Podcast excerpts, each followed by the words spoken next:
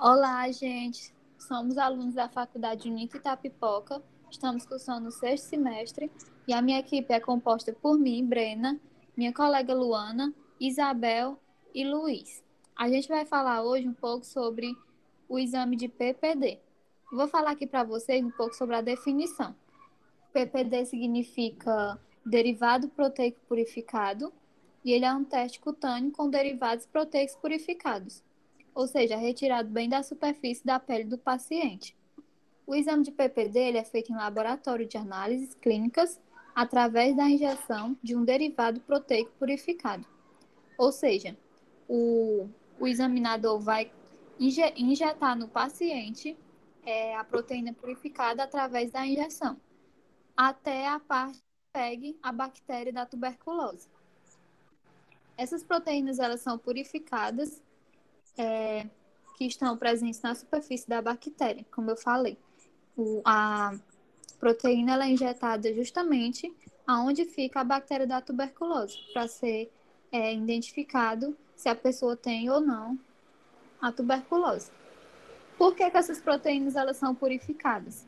Elas são purificadas para que não haja o desenvolvimento da doença em pessoas que não possuem a bactéria. Ou seja, eu vou querer testar, fazer esse PPD, mas eu não tenho a doença. Aí, se caso eu injetasse essa proteína e ela não fosse purificada no meu organismo, eu já pegaria a doença. E como ela é purificada, faz com que eu não é, venha me infectar com a doença. Aí, justamente, é o nome proteínas purificadas.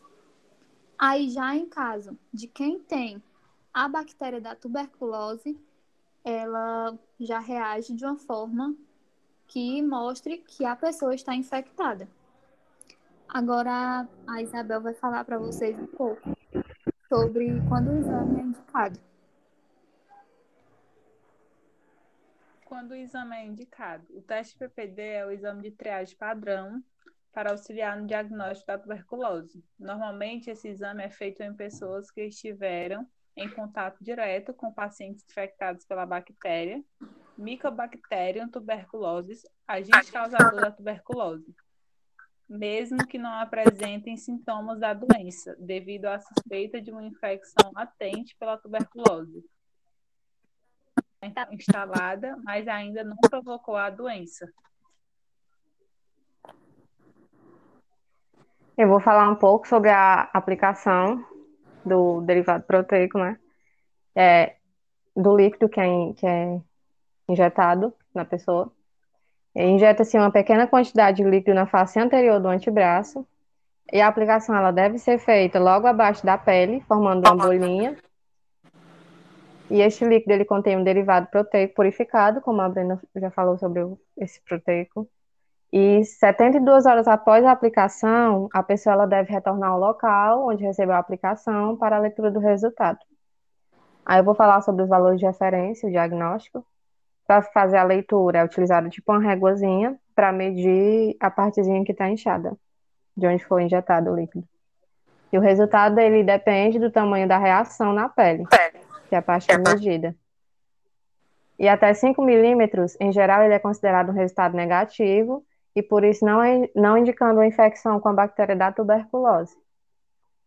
E de 5 milímetros a 9 milímetros, ele é um resultado positivo indicando a infecção pela bactéria da tuberculose, especialmente em crianças menores que 10 anos, não vacinadas, ou crianças vacinadas com a BCG há mais de 2 anos.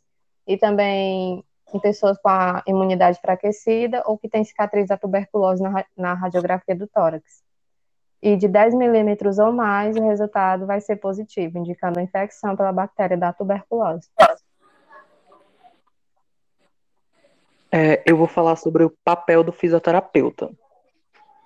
Um dos papéis da fisioterapia é no exame do escarro, recurso que, a, que o fisioterapeuta utiliza para potencializar a tosse, caso o paciente apresente alguma dificuldade de realizá-la. O profissional induzirá a tosse, aproveitando-se desse importante mecanismo de defesa do sistema respiratório eliminar as secreções e o material aspirado das vias aéreas.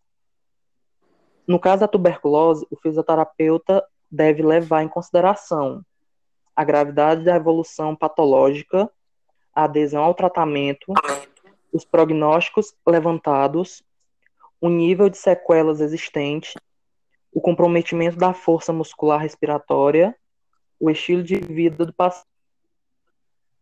O fisioterapeuta precisa ainda realizar uma coletânea de informações que possam ser úteis para a realização do tratamento, no que se diz respeito ao alcance dessas repercussões ao nível da musculatura respiratória, utilizando a cinesioterapia como técnica que pode ser amplamente utilizada como conduta fisioterapêutica para os casos de pacientes pós-tratados de tuberculose pulmonar, que é o tratamento medicamentoso.